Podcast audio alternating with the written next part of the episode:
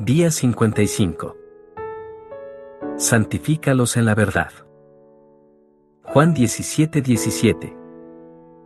La santificación se inicia con la regeneración. El Espíritu de Dios le infunde a la persona esa nueva verdad viva por la que se convierte en una nueva creación en Cristo. Ver 2 de Corintios 5:17.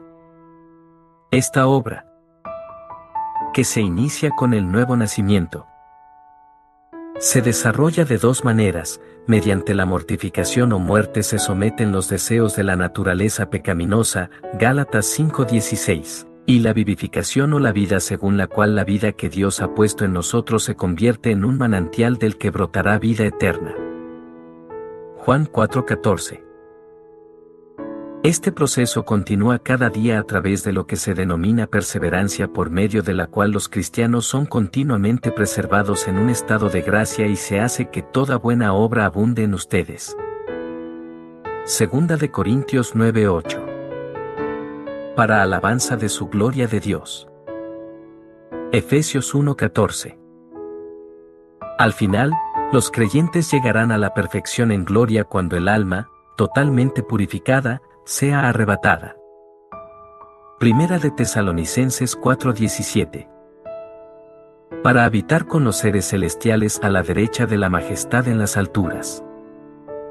Hebreos 13 Mientras que el Espíritu de Dios es el autor de la santificación, hay un agente visible en acción que no se debe olvidar. Jesús dijo, santifícalos en la verdad, tu palabra es la verdad. Hay muchos pasajes de las Escrituras que prueban que el instrumento de nuestra santificación es la palabra de Dios. Esta es su manera de obrar, el Espíritu de Dios trae los preceptos y las doctrinas de la verdad a nuestra mente y luego las aplica por medio de su poder.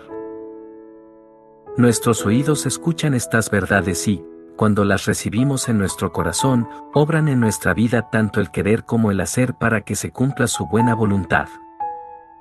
Filipenses 2:13. Su verdad es la que nos santifica, por tanto, si no escuchamos ni leemos la verdad, no creceremos en santificación. Solo progresaremos en la vida si progresamos en el entendimiento. Tu palabra es una lámpara a mis pies, es una luz en mi sendero.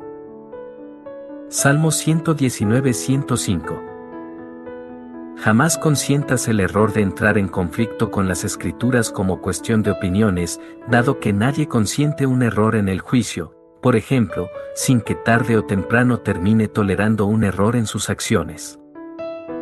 Segunda de Timoteo 1:13 La verdad, porque si permaneces en ella y te aferras a la verdad serás santificado por el Espíritu Santo.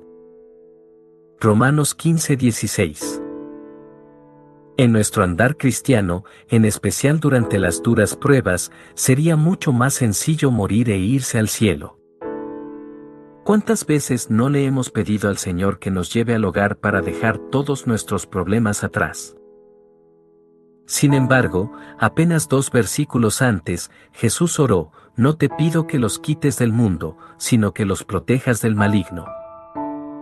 Juan 17:15 y luego siguió diciendo, ruego también por los que han de creer en mí por el mensaje de ellos. Juan 17:20 Amado creyente, cuando los tiempos se pongan difíciles, recuerda que Jesús oró por los que han de creer, en referencia al futuro, como en tu caso. Oró para que fueras protegido, del maligno. Así que camina con fe, sabiendo que Él te protege y que se halla en el proceso de perfeccionarte para que reflejes la gloria del Señor.